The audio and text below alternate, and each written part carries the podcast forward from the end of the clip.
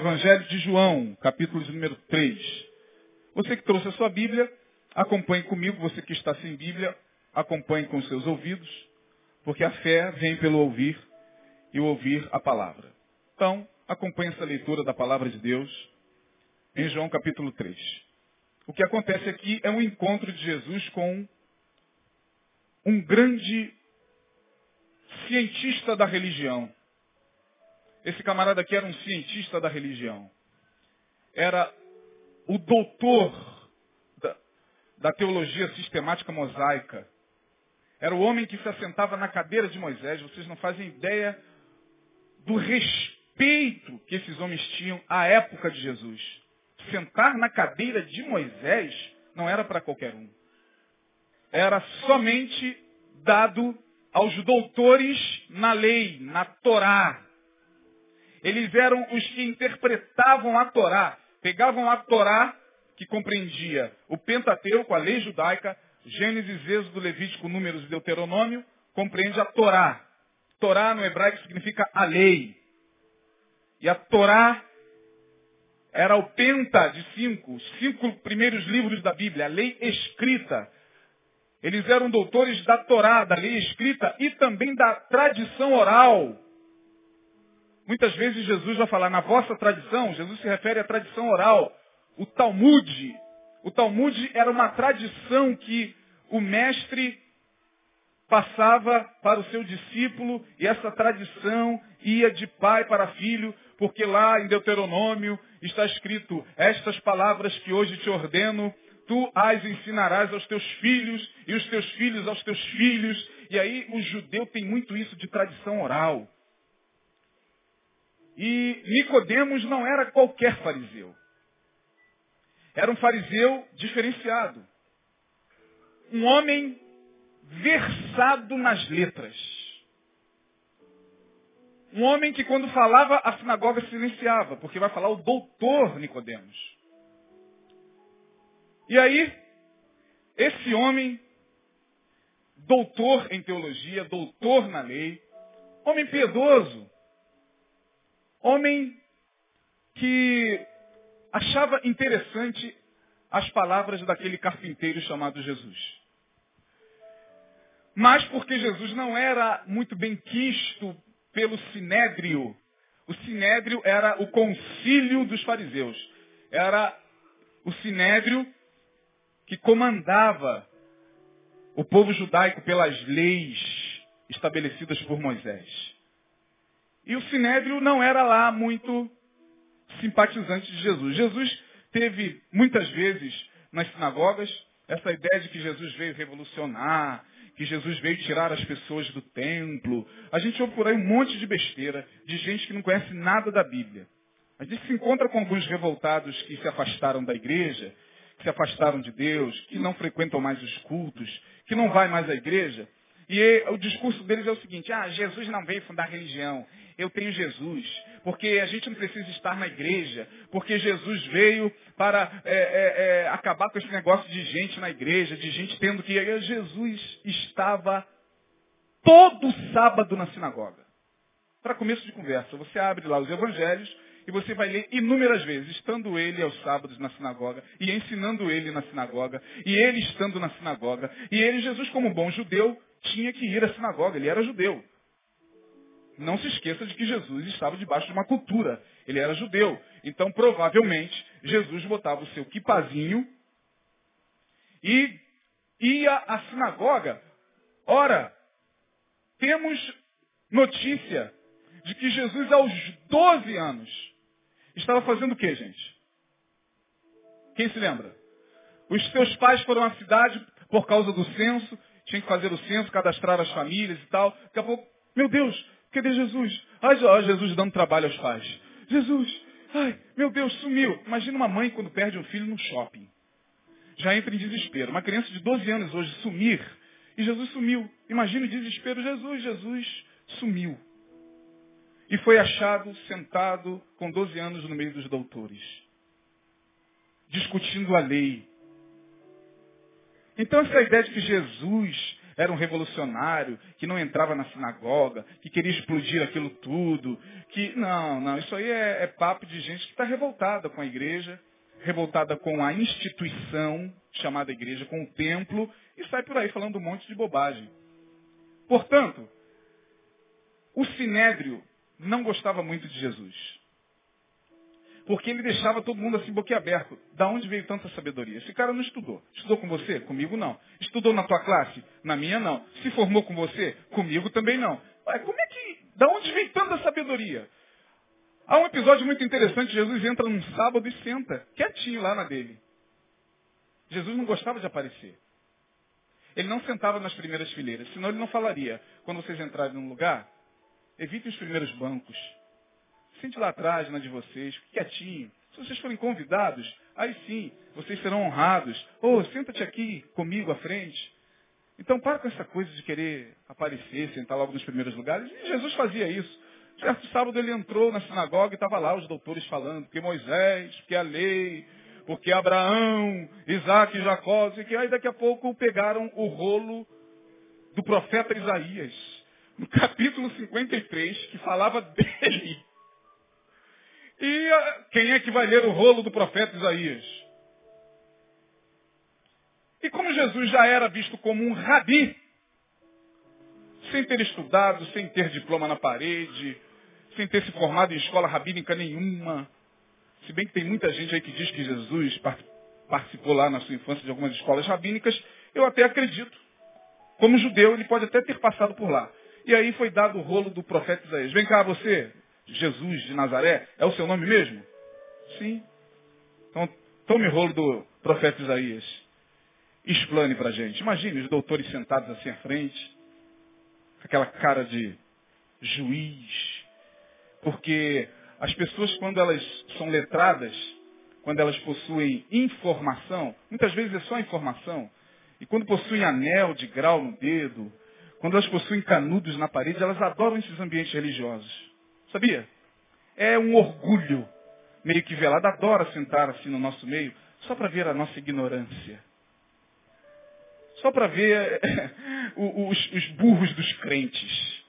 Aí vem o doutor em física, vem o, o, o PHD não sei de onde, vem o doutor e não sei onde. Quero ver o que esse cara vai falar. Assim eles estavam. Aí Jesus pega o, o rolo do, do profeta Isaías e diz, é, quem deu crédito à nossa pregação, e a quem se manifestou o braço do Senhor. Ele foi subindo como renovo perante ele, como raiz de uma terra seca, não teve parecer nem formosura. Verdadeiramente, olhávamos para ele, não víamos beleza alguma para que o desejássemos. Verdadeiramente ele tomou sobre si as nossas dores e os caras estão ouvindo. Tá bom, vamos ver onde é que ele vai parar. O que, que vai sair daí? Qual é a mensagem? É, eu não estou vendo nada na mão dele. Aí Jesus enrola. Hoje se cumpriu diante de vocês essa profecia em mim.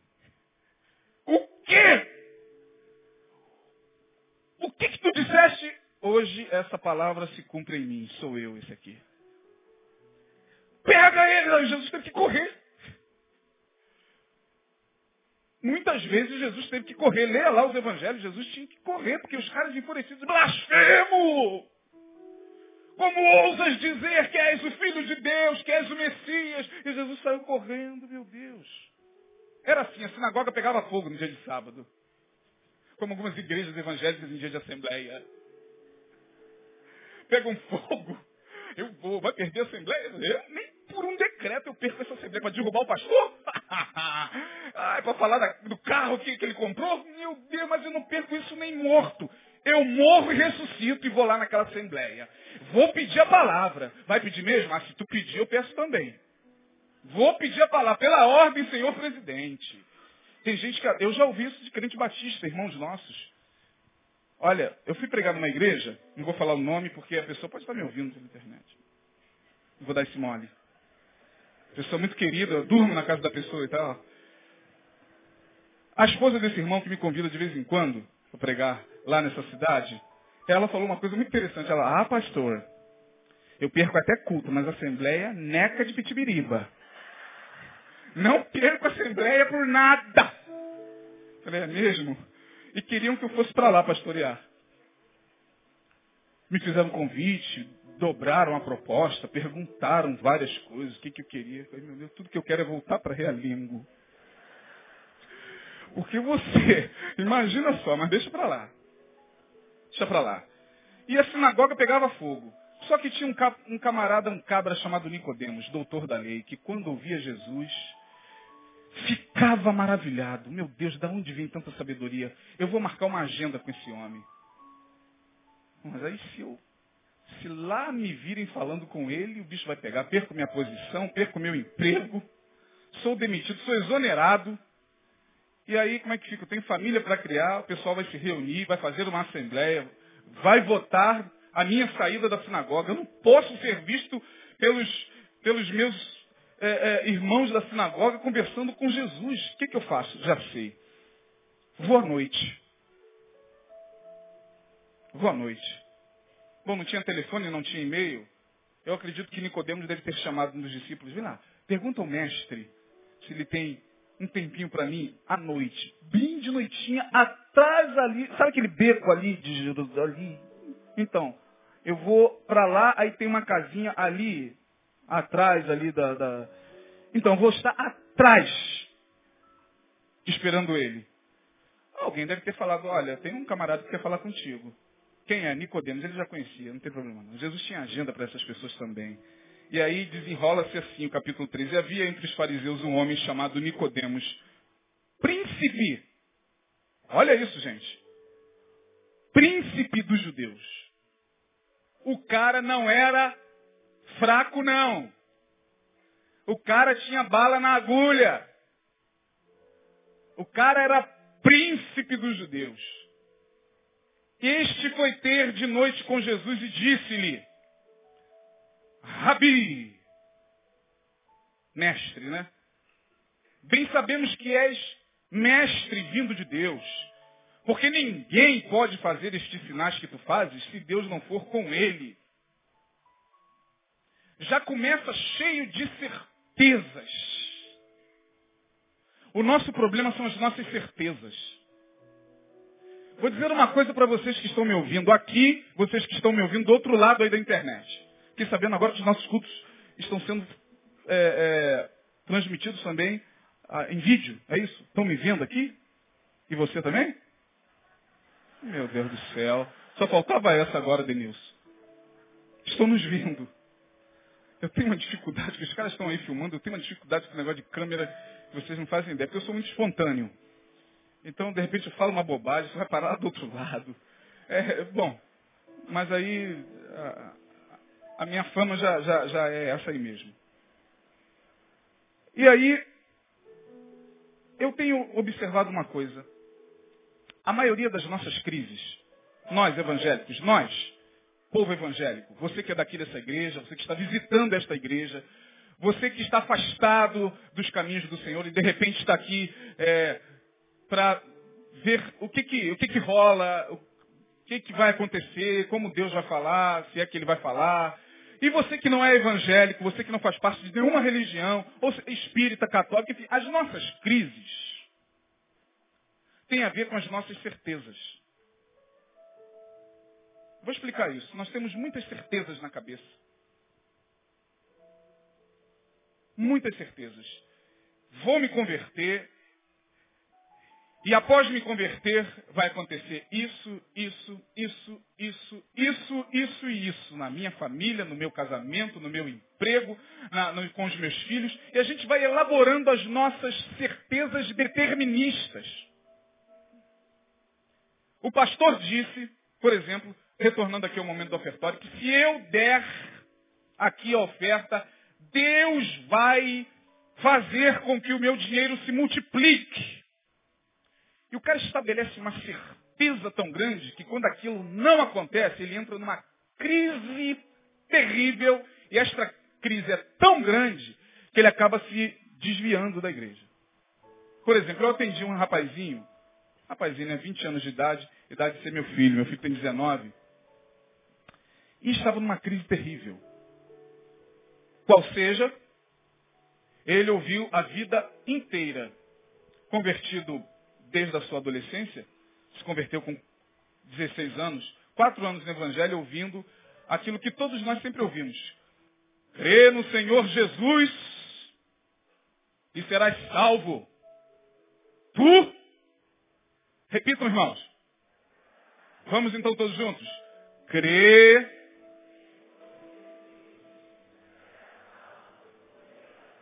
Bom, qual era a crise dele? O pai já tinha morrido sem se converter. Um irmão houvera sido assassinado sem se converter, sem entrar numa igreja, muito pelo contrário, revoltado com o negócio de evangelho. Ele só tinha a mãe dele agora, ele só tem, melhor dizendo, a mãe dele, está muito doente, católica. Ele é noivo, está para casar. E ele disse que essa promessa não se cumpriu na vida dele. Assim como não se cumpre na vida de muita gente. Vocês sabem do que eu estou falando. Não se cumpre na vida de muitos de vocês que estão aqui olhando para mim. Vocês estão vendo parentes de vocês morrendo sem nunca terem pisado numa igreja. Sem nunca terem se convertido. Como é que fica então, pastor? A promessa, sempre ouvi a promessa, e os pastores vociferavam no púlpito dizendo, crê no Senhor Jesus, e serás salvo tu e a tua casa. Beltrano, a casa dele toda já se converteu. Ciclano, já só falta um para se converter. Na minha casa não se converte ninguém. Quem nunca ouviu isso, gente? Aí eu olhei para ele e falei, é, você só se esqueceu de uma coisa. Só se esqueceu de uma coisa. Vamos ver o contexto da palavra. Paulo está preso, não é isso? E aí tem aquele terremoto e tal, aquele homem fica desesperado achando que todo mundo sumiu, aí pega a espada, vou me matar, os presos fugiram, e Paulo, não, não faça isso, estamos todos aqui. Aí o que, que o carcereiro diz? O que é necessário para que eu me salve? Paulo responde, Atos 16, 31, crê no Senhor Jesus. Crê no Senhor Jesus e serás salvo. E serás, ele falou, e serão. Abra sua Bíblia e vê se está escrito, e serás, ou se está escrito, e serão salvos toda a tua casa. Não, crê no Senhor Jesus e serás salvo. Tu e a tua casa, se crê. Porque a condição da salvação é crer, irmão. O que eu estou falando aqui é beabá é, escola dominical. Às vezes eu falo algumas coisas que eu entendo como sendo beabá. Tem gente que é assim, meu Deus, ai que viagem. Esse pastor é meio doido. Caramba, que que é isso? Tem que ser esse maluco. Meu Deus do céu. Será que eu estou em outro planeta, cara? Qual é a condição da salvação, meu Deus do céu? Crer no Senhor Jesus. Eu não garanto salvação para minha família. Da onde nós tiramos essa ideia de que bastou Isaías se converter, toda a sua casa vai se converter através da minha fé? Não, porque a salvação é individual. Deus julgará a cada um de acordo com suas. Suas o que, irmãos? Que negócio é esse da gente ficar desesperado? Eu falei isso para ele, irmão. Eu não sei se seu pai foi salvo ou não, não tenho esse direito de afirmar isso. Porque a cabeça do cara é a seguinte, morreu, não entrou na igreja, não levantou a mão, não tomou banho, não botou roupa branco, não sentou para tomar ceia, não foi salvo. Isso é a crise dele e de muitos de vocês. Meu Deus, meu Deus do céu. Ah, meu Deus, o meu pai está morrendo, a minha mãe está partindo, a minha avó, mas tu, pelo amor de Deus. A gente quer ver. Nós somos deterministas. Nós vivemos por essas certezas absurdas. Aonde é que está escrito na Bíblia que nós garantimos salvação para qualquer familiar nosso? O que nós temos que fazer é pregar o Evangelho a eles também falar de Jesus para eles, porque se eles creem, aí sim, crê no Senhor Jesus e serás salvo. Tu e a tua casa, se crer.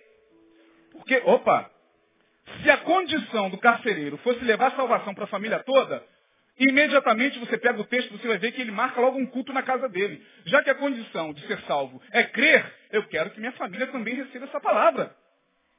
Peraí. Porque se a família dele já estivesse automaticamente salva, ele não precisaria mais se esforçar. Eu já criei. Papai vai crer, mamãe vai crer, meu esposo vai crer, minha esposa vai crer, meus... Não, não, não. Você vai ao texto, irmão. E você vai ver que quando ele ouve essa palavra, imediatamente ele marca um culto na casa dele. Lá vai os apóstolos. Oram, o Espírito Santo cai sobre todo mundo. E toda a casa dele é salva porque a fé vem pelo o quê, irmão? Meu Deus do céu, que crise é essa que esse rapaz estava?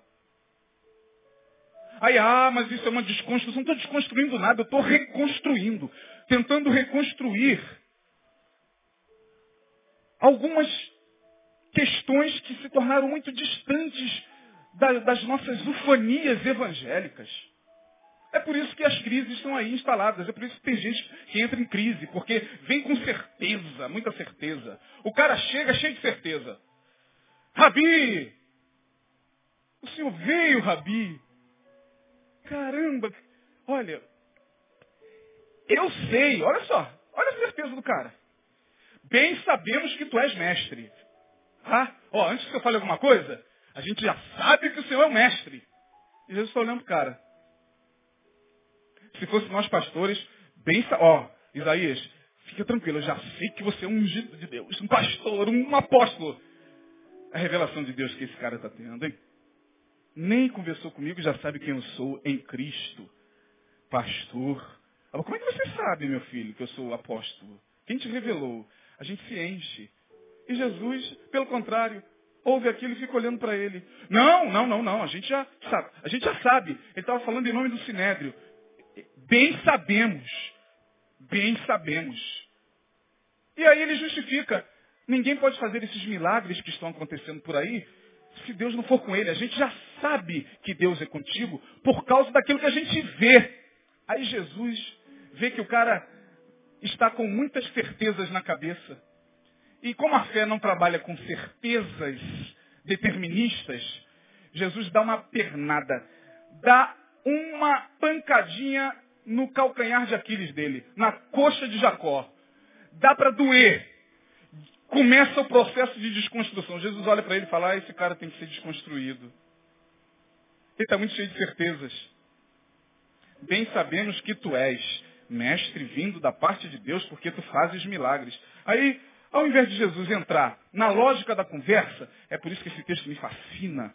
Jesus ele começa a entrar numa conversa completamente lógica.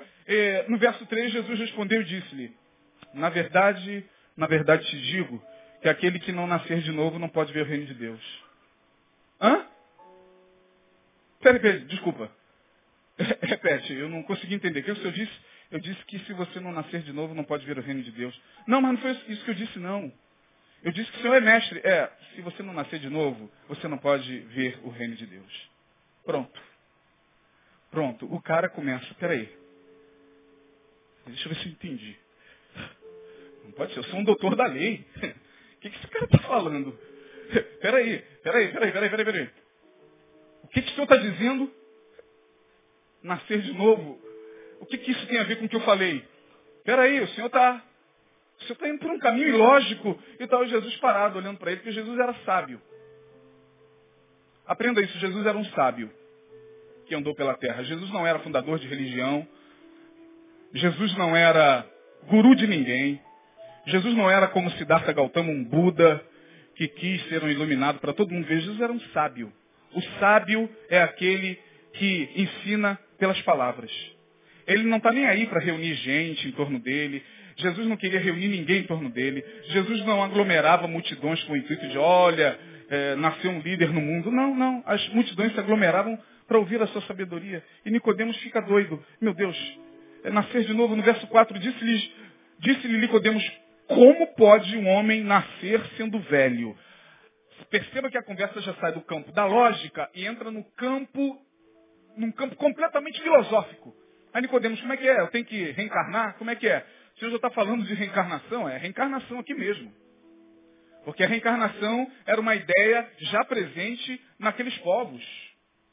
A encarnação é algo muito antigo, vem lá do Antigo Egito, passando pela Grécia, com Platão e tal, não foi o Espiritismo que inventou reencarnação, não, tá? Kardec apenas sistematizou a doutrina da reencarnação. Mas isso é antigo. Os faraós já acreditavam nisso. Morriam com seus tesouros porque acreditavam que iriam voltar. Então a ideia da reencarnação já estava ali presente em Israel. E aí Nicodemos, peraí, você está dizendo que eu vou ter que nascer de novo? Como? Eu vou ter que entrar é, no ventre da minha mãe? É isso? Eu tenho que reencarnar? Como é que é isso? Agora o senhor jogou pesado. Peraí, agora está dando um rolo aqui. Aí Jesus continua no verso 5. Na verdade, na verdade te digo que aquele que não nascer da água e do Espírito não pode entrar no reino de Deus. O que é nascido da carne, Nicodemos, é carne. O que é nascido do Espírito é Espírito. E não te maravilhes de ter te dito, necessário vos é nascer de novo. O vento assopra aonde quer. Olha o discurso de Jesus pro cara. A altura do campeonato, eu já teria saído correndo dali há muito tempo. Como algumas pessoas ficam com vontade de levantar e vazar quando eu estou falando. Estou brincando, não estou me comparando com Jesus não, hein? A gente percebe assim, algumas pessoas meio incomodadas. Eu já teria vazado também, irmão, há muito tempo, porque esse discurso aqui para mim não dava.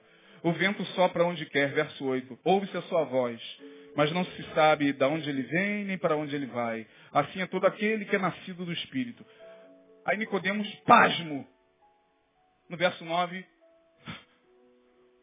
Como pode ser isso? O doutor agora se curvando. Como? O que, que o senhor está falando? Aí Jesus dá umazinha. Você é mestre em Israel e não sabe dessas coisas, meu amigo? Você é doutor e não sabe disso? Eu estou falando de coisas terrenas ainda, nem entrei no campo da espiritualidade. Olha o que, Jesus fala no verso 11. Na verdade, te digo que nós dizemos o que sabemos e testificamos o que vimos. E vocês não aceitam o nosso testemunho. Aí no verso 12.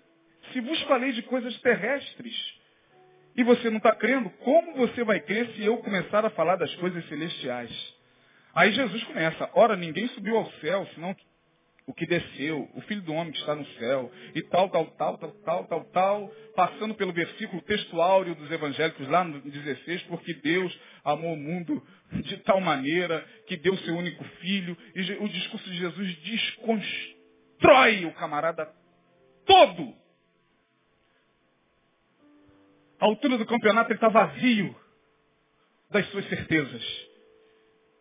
E como eu gosto de desconstrução. Aliás, eu já tenho pecha de desconstrutor. Uma certa feita, é, é, andaram ventilando pelos corredores de besta. Esse pastor é meio desconstrucionista.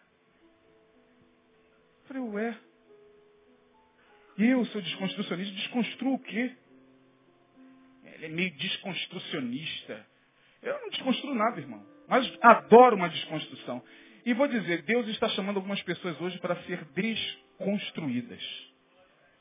Ah, irmão, não tem coisa melhor do que ser desconstruído por Jesus. A gente está muito cheio de certezas. Por isso que a gente está aí cheio dessas crises. Como esse menino. Por que, que não aconteceu ainda? Por uma razão muito simples. Quando a gente nasce, a gente já nasce num mundo logicamente ordenado. Você abre os olhos para o mundo, o mundo já está aí, não está? O universo já está logicamente construído. A gente é regido pelas leis da física.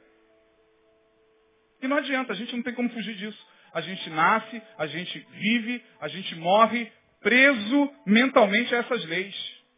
A nossa cabeça funciona de acordo com as leis da física. Por exemplo, é, a visão determinista que nos dá certezas imponderáveis, não podemos sair dessas certezas, é a visão da, da, da física.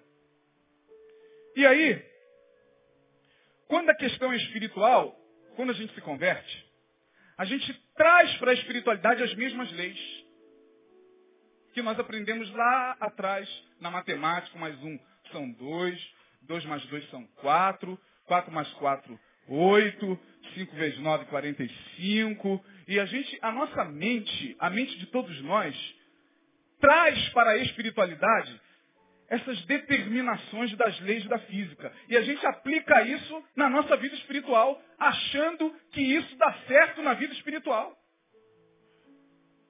Eu vou mostrar a vocês aqui, por exemplo, que a visão determinista, essa visão que aplica as leis da física às nossas práticas espirituais, essa lógica do eu sei, eu bem sei que tu és. Vou mostrar a vocês como a gente faz isso. Por exemplo, existe uma lei na física chamada lei de causa e efeito. Lei de Newton, se eu não me, eu não me engano, a segunda lei de Newton. São três leis básicas de Newton. A segunda, para toda ação, há uma, repitam, para toda, há uma inversamente proporcional. Bom, se para toda ação há uma reação inversamente proporcional, significa dizer que na vida espiritual isso deve funcionar também. Por exemplo, quando você lê o livro de Jó, aquilo ali que você vê são as leis da física sendo aplicadas em cima de Jó. Não, Jó. Espera aí. Se para toda ação há uma reação, você só pode estar sofrendo porque pecou. Vê se não é assim que a gente pensa de vez em quando. Com essa lógica da física isso está acontecendo comigo porque eu pequei. Irmão, você está nesse buraco porque você pecou, você deve ter feito alguma coisa para cair nesse buraco. Lei de causa e efeito de Newton. Se as coisas não estão dando certo, irmão, ah, pode dar uma olhadinha, você deve estar em falta com dízimo. Você deve estar jogando água fora da bacia, comendo a merenda antes do sinal. Eu falo em parábolas. O Neil já é mais direto. Eu queria ter essa, dire... essa, essa coragem que ele tem, eu não tenho. O Neil é papum.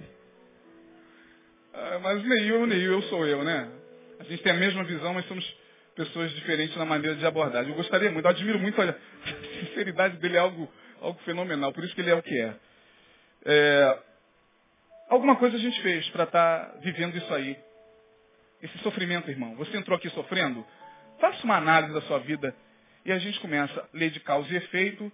A gente pega o texto de Paulo, escrito aos Gálatas, e a gente interpreta aquele texto ali igualzinho os kardecistas interpretam a lei de causa e efeito. Porque no kardecismo, me desculpem os kardecistas que estão presentes, não quero atacar a religião de ninguém. Estou só usando um pouquinho da doutrina de vocês, fazendo menção da doutrina de vocês, vocês que estão aí nos ouvindo pela internet, enfim. No kardecismo, a coisa funciona assim, lei de causa e efeito. Você vai pagar numa outra vida o que você está plantando nessa. Eu, eu que tenho muitos amigos, amigos entre aspas, conhecidos, gente com quem sento e bato papo sem o menor preconceito do kardecismo, eu troco informações e eu falo, eles falam para mim, pastor, isso está na Bíblia. Porque tudo que o homem plantar, isso também ele colherá. Eu falei, é. Mas e o contexto lá de Paulo? O que, que Paulo está falando sobre isso? Aquele que semeia na carne, na carne colherá corrupção, que semeia no espírito. Será que essa lei de causa e efeito, do tudo que nós plantamos, nós colhemos, é, tem que ser levada a ferro e fogo assim, irmão? Será? Hoje, na minha cabeça, a coisa não é tão determinada assim, porque nem todo mundo que está sofrendo pecou. Nem todo mundo que não está sofrendo é santo. Nem todo mundo que nunca viu ninguém da sua família se converter orou pouco ou não teve fé. E porque algumas coisas que nós esperávamos acontecendo em nossas vidas desde que nos convertemos não aconteceu, não significa que a nossa fé é pequena. Não significa que a gente tem que orar mais. Porque o que eu vejo nos discursos da igreja evangélica é culpa sobre culpa. A gente entra num lugar e sai mais carregado de culpa do que quando entrou. Ah, irmão, se isso aconteceu no Marquinhos, se aconteceu mais uma vez na tua vida, ah, meu amigo, você deve estar tá pisando na bola. Você está participando dos ensaios? Você está vindo à igreja participar do, ensaios? Marquinho, Marquinho. Marquinho. Olha, Marquinho, volta para o Senhor, Marquinho, volta para o Senhor. Olha a nossa arrogância. O cara é mais crente do que muita gente aqui. E muita gente é mais crente do que ele e do que eu. A gente não conhece a vida de ninguém. Mas a, a nossa visão determinista é, e tá ali o rapaz, coitado, que eu cansei de ver na igreja tomando uma cerveja. E como nós pensamos segundo as leis de Newton, deve estar muito mal, pastor Denilson. Para estar, se estivesse tomando Coca-Cola, não estava mal. Se estivesse se entupindo de gordura, não estava mal. Se tiver, mas ele está tomando uma cervejinha. O problema é dele, comprou com o dinheiro dele. Ah, mas se é cerveja, ele não está bem não. Pastor, fulano não está bem. Por quê? Porque eu passei ele tomando uma escola geladinha. E às vezes quem fala fica com a boca assim, ó. Não é porque eu estou querendo tomar não, gente. Mas fica com a boca seca. Querendo fazer a mesma coisa. Mas é a lei de causa e efeito que não nos permite pensar de outra maneira. Não nos permite olhar para aquele cara e apenas orar por ele. De repente o cara está ali tomando uma cerveja e está orando muito mais do que eu, está lendo a Bíblia muito mais do que eu, que sou pastor. Mas a nossa visão determinista é, se está acontecendo isso, é porque você fez isso. Pastor, mas tudo não tem uma consequência? Sim, até as consequências são imponderáveis. Ninguém pode medir a consequência de Deus na vida de quem quer que seja. Nós é que somos vingativos e perversos. Nós é que queremos que Deus acabe com o nosso ex. Com a nossa ex. Porque a gente sabe porque pensa assim. É vingança mesmo velada. A gente não tem coragem. A gente não tem coragem. Estou acusando ninguém, não. A gente não tem coragem de dobrar o joelho a Deus. Eu estou doido para o meu ex-marido morrer. Eu estou doido para esse cara ter um infarto. Eu estou doido para aquela amante que me roubou meu marido ser atropelada e esquartejada, tal como foi o Max, Matsunaga, será que é o nome do cara? A gente nunca vai orar assim. A gente espera um momento em que esta pessoa, ou este nosso desafeto, esteja no momento ruim para dizer, eu sabia. Eu sabia, ou eu já sei, bem sabemos, a lógica de Nicodemos, bem sabemos que isso ia dar. Olha, gente, vou dizer uma coisa para vocês. O que tem de gente na redondeza da Zona Oeste, lambendo os beiços, esperando alguma ruína nesse ministério de Betânia.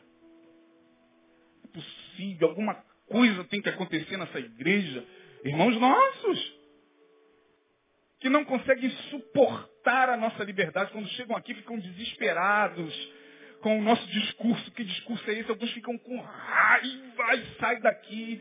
Tomara que essa igreja feche as portas, porque a igreja cada vez mais cheia, e o cara só falta se matar. Eu vou me matar, Deus. Porque a nossa mente funciona assim. Causa e efeito. Segundo a lei de Newton, se eu estou sofrendo é porque bem sabemos que alguma coisa aconteceu. Os amigos de Jó. Quem tem amigos como de Jó não precisa de inimigo, irmão. Quantos são amigos de Jó? Digam amém. Ô gente, olha só. Que isso? Foram os únicos que apareceram na desgraça dele. Vamos dar um mérito para os caras. Ele faz Bildade, Zofar e Eliú. Os quatro únicos que ficaram na desgraça do homem até o final. Então, tem um méritozinho lá os amigos de Jó, né? Mas, com a mente de causa e efeito. Jó, nós viemos nos solidarizar com você. Tu tá numa M, cara. Tipo assim, a gente sabia que essa riqueza toda, esse dinheiro todo, a gente sabia que um dia ficaria quebrar. Veladamente. Todo mundo espera esse dia da queda, da quebra da Bolsa de Nova York. Jó, vem cá, meu filho. Aí começa o discurso de causa e efeito. Tu não, tu não pecou, não? Jó, confessa aqui só para mim. Tu não pegava tua empregada, não? Aquelas horas assim. Ah, Jó. Jó. Tu Tu não ia pro teu quarto, ligava a internet de vez em quando de madrugada e entrava nos sites pornôs, não. A lógica determinista faz com que a gente pense assim. Esse meu discurso é um discurso desconstitucionista mesmo, cara. Jó, vem cá, irmão. Confessa aqui para mim, você está assim, vivendo essa desgraça na sua vida? É porque você está transando com teu namorado antes do casamento, né? Confessa, confessa para mim. Fala, fala. Os nossos ouvidos adoram ouvir essas coisas. E é sempre causa e efeito. Está sofrendo porque bem sabemos que. Essa é a primeira lei com que nós trabalhamos a vida espiritual. Segunda lei. É a lei de Newton também, a lei da gravidade. Aliás, quem primeiro estabeleceu essa lei foi Galileu. Newton apenas aperfeiçoou a lei da gravidade. O que, que é isso aqui? Gravidade. Tudo que sobe, literalmente, em tudo na vida. Tudo que sobe, tudo que sobe, Nilson é cínico toda vida. Nilson, eu não te aguento não, Deus. Por isso que eu te amo a cada dia. Você é terrível, só você mesmo. Tudo que sobe, desce. Então, se a minha oração subiu, o que, que acontece? Tem que descer, gente. Se subiu, tem que descer. Se subiu, tem que descer. Se subiu, tem que descer. A oração tem que descer. A oração que subiu, o Senhor fará descer. Aleluia. Vai ver os corinhos que estão por aí. Manda a oração para o alto e a oração vai descer. E às vezes a oração não desce. Você está orando há muito tempo por algo que só você sabe. A oração ainda não desceu. E aí você começa a se desesperar. Esse Deus, esse Deus me abandonou. Então, irmão, a coisa não é como a lei da gravidade, pelo amor de Deus. Tudo que sobe e desce é aqui na Terra. Sai da camada atmosférica e joga para o alto alguma coisa no universo. Para ver se vai descer. Vai embora assim, ó. O astronauta sai da, da, da, da, órbita terrestre e daqui a pouco está lá ele. Que vontade que eu tenho quando vejo aquelas cenas de estar ali. Só para. Eles voam, já viu? No alto. Ué, se tudo que sobe desce, por que, que os caras não estão descendo? Por que essa lei não se aplica em todos os cantos do universo? Ah, porque é uma lei parcial, é uma lei relativa. Pastor, você está dizendo que a minha oração não será respondida. Não, não estou dizendo que a sua oração não será respondida, não vai ser respondido. O problema é que eu não sei se é hoje. Não sei se é amanhã. Porque as coisas não funcionam como as leis de Newton. A oração que subiu tem que descer. E tem que descer o mais rápido possível. Aí a gente que tem essa mentalidade da lógica, chega a fazer testes com Deus. Me dá medo. Eu nunca fui de fazer muitos testes com Deus, porque eu tive muito medo de ficar, ó oh Deus, se não for hoje, o Senhor pode tirar minha vida. Eu nunca falei uma coisa dessa. Tá maluco, mas tem gente que fala, sabe disso, né? Deus, se não for hoje, a resposta, se, não, se ele não voltar hoje para casa, se amanhã meu filho não sair da droga, o Senhor pode levar minha vida. Então tá bom, filho. Vem você mesmo. Estou falando alguma besteira, irmão? Não, vocês têm todo o direito de me contestar, não sou dono da verdade, não. Mas a gente acha que as coisas acontecem assim, é, como as leis da física. E nem tudo que sobe desce. No universo, nem tudo que sobe, aliás, nada que se joga desce. Vai embora. Então tem orações nossas que estão aqui, ó, flutuando há dois meses, três meses. A gente já mandou para o alto, mas não desceu. Deus, aonde está, Senhor, a resposta? Está flutuando. Está flutuando. Está flutuando no mundo espiritual, irmão. É por isso que a Bíblia diz, descansa, deleita-te também no Senhor. A gente não consegue entender isso. Aquietai-vos e sabei que eu. Não, a tua oração vai ser respondida. Agora, não é segundo as leis de Newton. Mas Deus, eu não aguento mais. Aí começam os testes. Eu vou naquela igreja lá, porque falaram que lá é assim, lá é assado, tem um pastor que é assim, assado e tá. Se eu não receber uma resposta hoje, Deus, Gente corajosa, eu admiro demais. E às vezes acontece, Deus dá a resposta hoje. Mas às vezes não, irmão. Às vezes você sai com aquela sensação de que a tua oração não foi respondida. A sensação. Porque ela não desceu rápido. Não foi como a lei da gravidade. Uma segunda, uma terceira coisa que a gente aplica na nossa vida é a questão do deslocamento dos corpos. Ou seja, nas leis da física, um corpo para se deslocar daqui até a direção desse vaso percorreu uma distância, não é isso? Em um tempo. Então eu devo ter andado a 3 km por hora, sei lá, 2. Andei mais ou menos 6 metros a 2 km por hora. Um corpo se desloca no tempo e no espaço. E a gente mede a velocidade. Quando a gente está na estrada, o que, que tem lá para medir a velocidade? O velo. Aí alguém fala, você já está a 120 km por hora. Significa que a cada uma hora você percorre 120 quilômetros. A gente acha que na vida espiritual acontece assim também. Deus, visita o meu filho. Aí Deus, espera aí, estou me arrumando. Botando um sapato, Deus, visita o meu marido lá no hospital. Peraí, meu filho, calma. A carruagem ainda está chegando aí. Calma, vamos lá. E a gente acha que Deus se desloca no tempo e no espaço. A gente acha que os anjos estão voando. Eles oraram lá e nós vamos visitar aquele parente dele que está no hospital. Aonde é? é? Lá na Ilha do Governador. Lá no fundão. Então vamos. Qual o caminho que a gente vai fazer? Tem GPS? Isso os anjos conversando na nossa cabeça. Não, a gente vai voando ali por Sulacap, pega a linha amarela, é melhor. Nós vamos pela linha vermelha. Então, na nossa cabeça a gente acha que é assim, irmãos. Quando na verdade a gente fala, Deus, envia os teus anjos, os anjos já estão lá. Não percorre tempo e espaço, já estão. Deus não está preso às nossas leis. Deus está acima das leis humanas. Por isso que para ele não existe tempo tempo existe. Um corpo se desloca no tempo. Demorei dois quilômetros para chegar até aqui. Deus não trabalha com tempo. Deus está demorando demais. Aí as crises começam. Não está demorando, não está demorando. Demorar, a palavra demorar, conota que algo não chegou dentro do tempo aprazado. Só que o tempo não existe. Tempo é uma invenção dos camaradas lá da, da física. Esse tempo que está no teu relógio não existe, irmão. Quer ver uma coisa?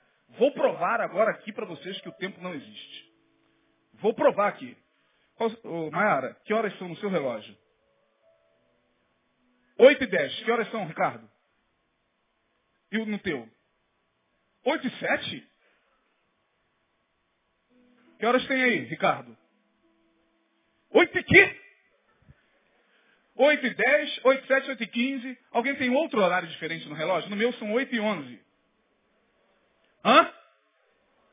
É assim, ó. Que horas tem? 8 e 9, 10, 11. Aí a pergunta é, que horas tem, irmão? Tempo não existe.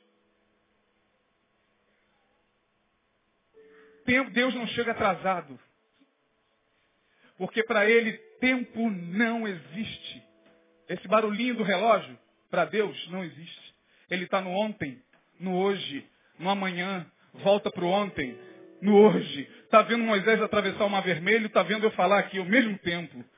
É, as coisas acontecem assim para ele, tudo ao mesmo tempo. Porque ele é o Senhor do tempo. Ele está fora do tempo. Ele está fora do cronos. Então não adianta a gente, ah meu Deus, tá não está demorando, filho, não está demorando, não. É porque você está aí, eu estou aqui. Você está lá e eu estou cá. Aqui não tem tempo.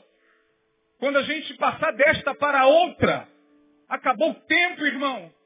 É por isso que diz que os anjos vão louvar para todo o sempre e sempre e sempre. Aí o rapazinho, adolescente tem que ser, é, falou assim, ah, mas deve ser chato o céu.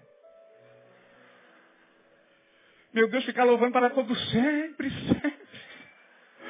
Aleluia, louvado seja para sempre. Imagina isso. Eu falei, é porque você está trabalhando com categorias de tempo, lá não tem tempo. Os 24 anciãos louvam desde que foram criados. até hoje dizendo santo, santo, santo. Ela não está cansado não, não tem um ancião que bebe água. Não tem, porque ela não tem tempo. Portanto, a tua oração será respondida no tempo de Deus. Deus não está preso ao Cronos. Deus não está atrasado para te dar aquela bênção. Deus não está atrasado para te responder, irmão. Nós não estamos presos às leis da física. Tira essa cabeça de Nicodemos e entra nesse mistério do imponderável. A vida espiritual é o imponderável. Jorge, Jorge sempre pede para eu, eu, dar é, tema nas minhas mensagens, porque sempre tem um doido, um louco que vai lá e pega o meu CD. É, a loucura encontra seu ponto de contato, né? Então tem gente, alguns malucos vão lá e pedem o CD. Jorge coloca, visão determinista versus a imponderabilidade.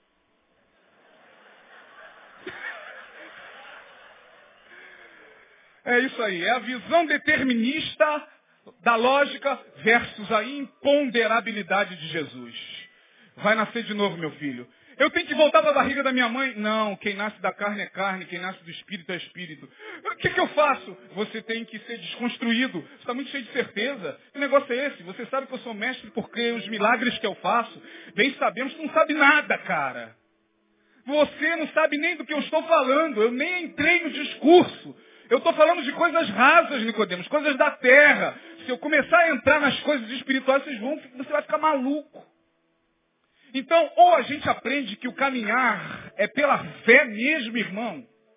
Não adianta a gente querer jogar a lanterna lá na frente para ver onde é que está a pedra. Ah, pastor, mas tem lâmpada para os meus pés. Então por que, que a gente tropeça, então, de vez em quando com lâmpada nos pés? Porque volto a fazer menção da palavra de quarta aqui do Neil. O justo, o ímpio cairá é, é, o justo cairá sete vezes, mas não ficará prostrado. O ímpio cairá uma vez só e não se levantará. Então, meu irmão, mesmo com lâmpada no pé, a gente tropeça. Pum! Dá de cara no chão. Bum! Ai, meu Deus! Bum! Senhor, eu não queria fazer isso, mas... Meu Deus, eu não queria pecar desse jeito, mas pecou. Acabou. E agora? Levanta, sacode a poeira e continua caminhando pela fé. E as pedras? Deixa as pedras. Você só vai tropeçar se Deus permitir. Porque se Deus não permitir, como fez com o Marquinho, não, não é o tempo. Sai daí vocês. É a imponderabilidade. O nosso Deus é a gente fica o tempo todo cantando, porque a gente não sabe como Deus trabalha. Porque, irmão, a gente não sabe como Deus trabalha. Porque, irmão, olha o nosso discurso. Um discurso que eu estou ouvindo há 25 anos. A gente não sabe porque Deus não está preso no tempo. Porque a gente não sabe de onde, como é que Deus está trabalhando. E a nossa cabeça está sempre achando que Deus vai fazer assim, que Deus vai ter que salvar assim, que eu estou orando e Ele vai ter que salvar minha mulher porque eu estou orando. Eu estou orando e Ele vai ter que salvar o meu filho porque eu estou orando. E, e às vezes não acontece. A gente fica em crise, sai da igreja, perde a fé. E é por isso que tem um monte de gente fora da igreja. Por causa da visão determinista. Aí Jesus começa a falar, olha, quer me seguir? Nicodemos, você quer me seguir? Mas Nicodemos, calma. Você está nervoso. Calma. Você quer ter a experiência da imponderabilidade? Ó oh Deus, é por isso que eu estou aqui, Senhor. Jesus, está vendo o vento? Olha o vento. Estou vendo. Ó, o vento sopra aonde ele quer, ó. Ou está ouvindo a voz do vento? Tô. Está vendo para onde ele está indo? Não. Pode ser que ele esteja vindo aqui de trás. É. Pode ser que ele esteja vindo de lá. É verdade. Mas pode ser que ele esteja vindo daqui.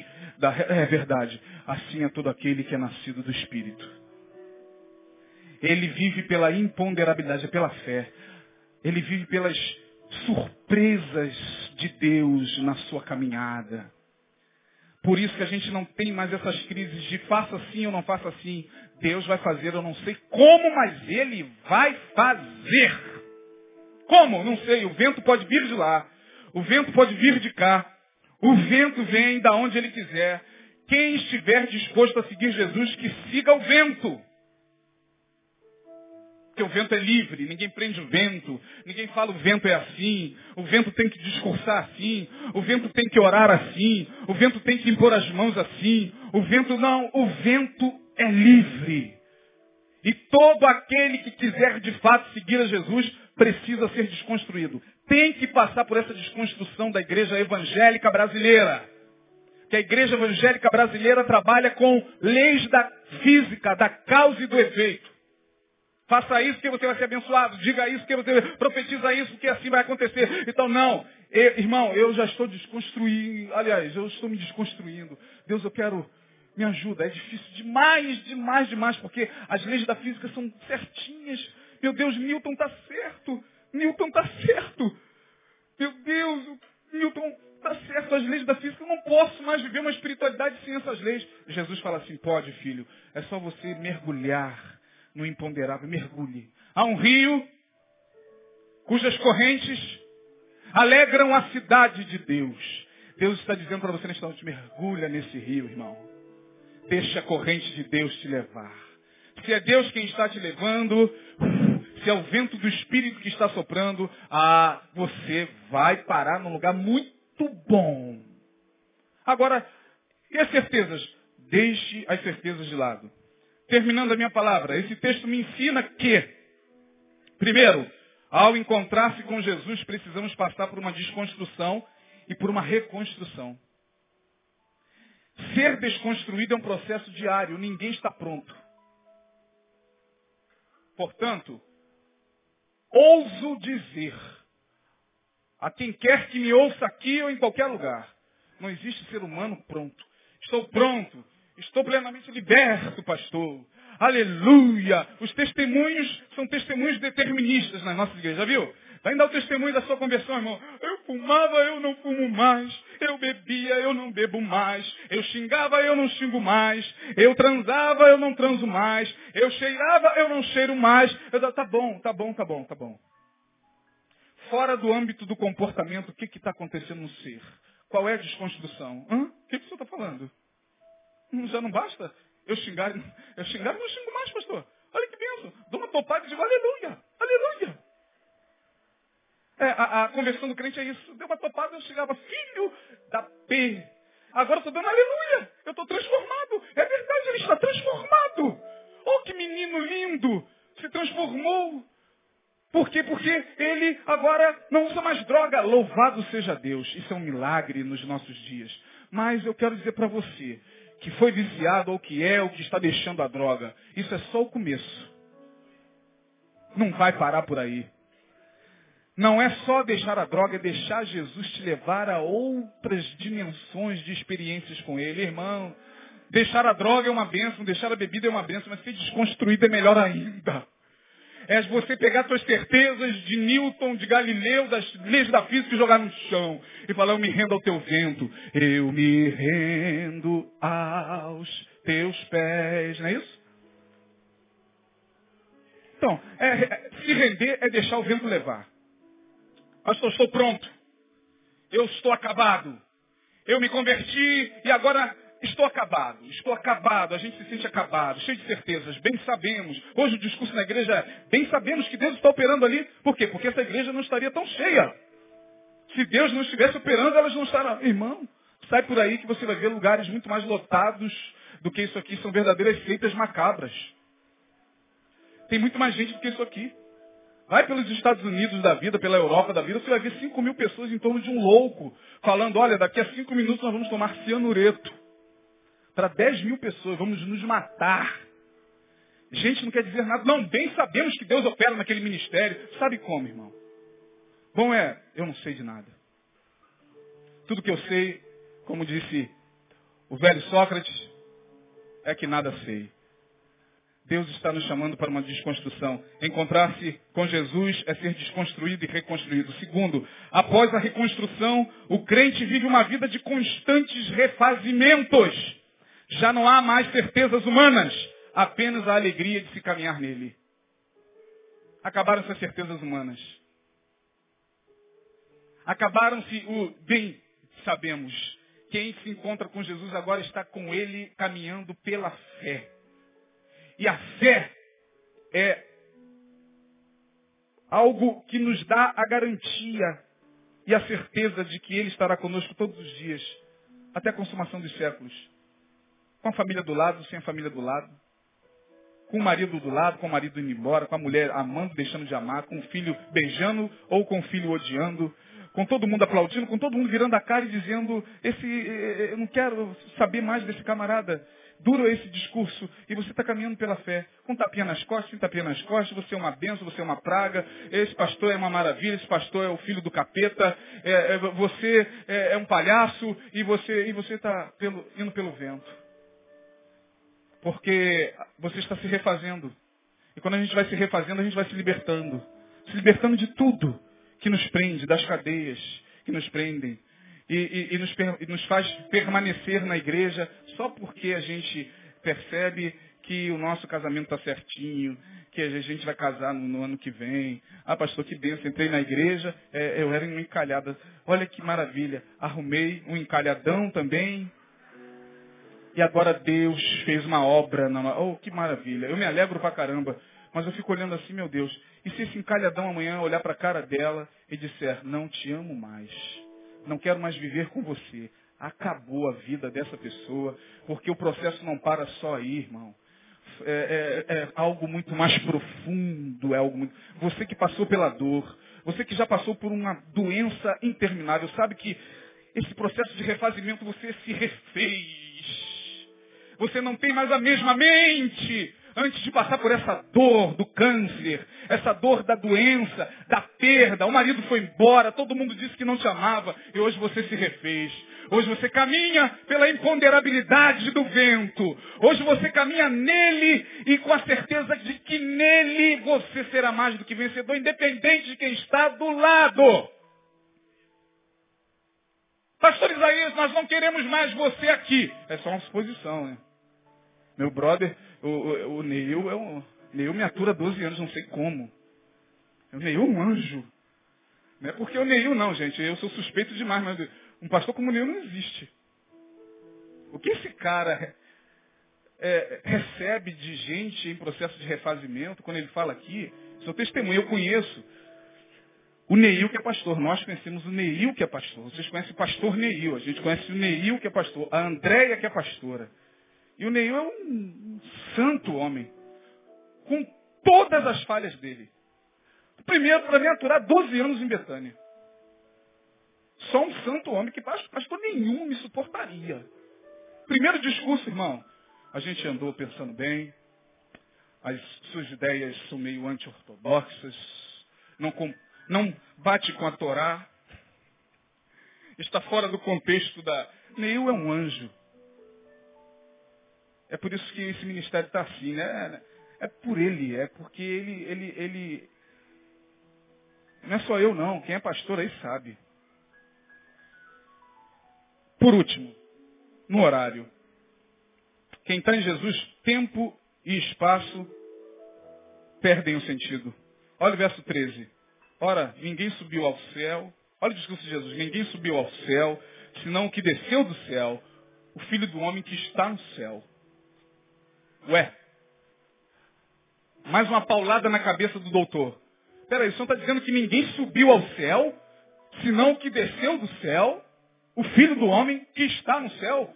Afinal de contas, o senhor está no céu, está aqui.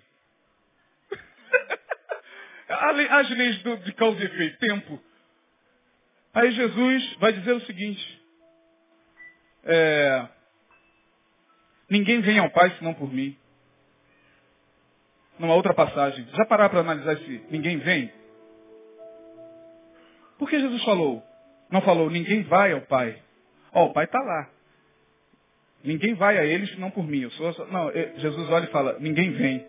O Pai já estava nele, ele já estava no Pai, ele estava no céu, na terra, na terra e no céu. Por isso que falou, ninguém vem a mim senão por mim. Era, em outras palavras, ninguém, era o Pai falando nele e ele falando no Pai. Ninguém vem ao Pai senão por mim. Ninguém vem a mim senão por mim. Ora, eu estou no céu, na terra, ao mesmo tempo na terra e no céu. O filho do homem está no céu, está na terra. E Nicodemos, caramba, pirei. Pirei. Peraí, o Senhor está no céu, na terra. Eu estou em todo lugar. Eu estou em todo lugar onde sou invocado em espírito e em verdade. Estou em todo lugar. Estou na Igreja Batista Betânia. Estou na Praça 15 sendo é, é, assistido por aquela prostituta que está agora chorando porque fez um programa horrível com um homem bruto que bateu no rosto dela e após o programa ela disse, Jesus, eu não aguento mais essa vida. Pelo amor de Deus. E Jesus, eu estou ali também. Estou dentro do centro de Macumba, Nesse exato momento, a gira está começando. Todo mundo de branco. Aí está lá o cara, e de repente, o que está no céu está na terra, o que está na terra está no céu, o vento entra lá e diz, sai daí, porque aí não é teu lugar, rapaz. Hã? Quem foi que falou?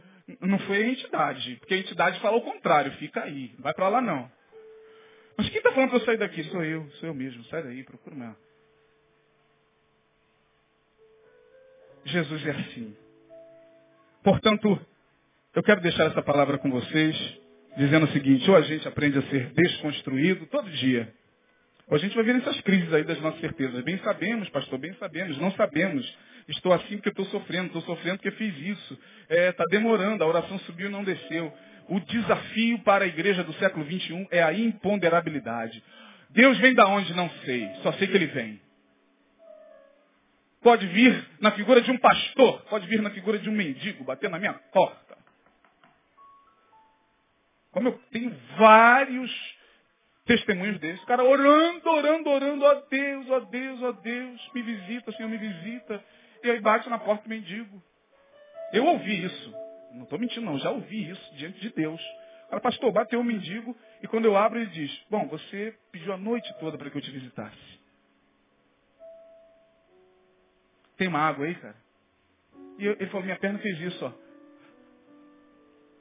Ah, mas Deus não pode visitar ninguém assim, pastor. Deus só visita assim, quando a gente bota o nosso terno, a nossa gravata, a nossa Bíblia, e vai fazer visita. Deus já está visitando lá onde você nem imagina. Deus está agora visitando o coração do teu marido.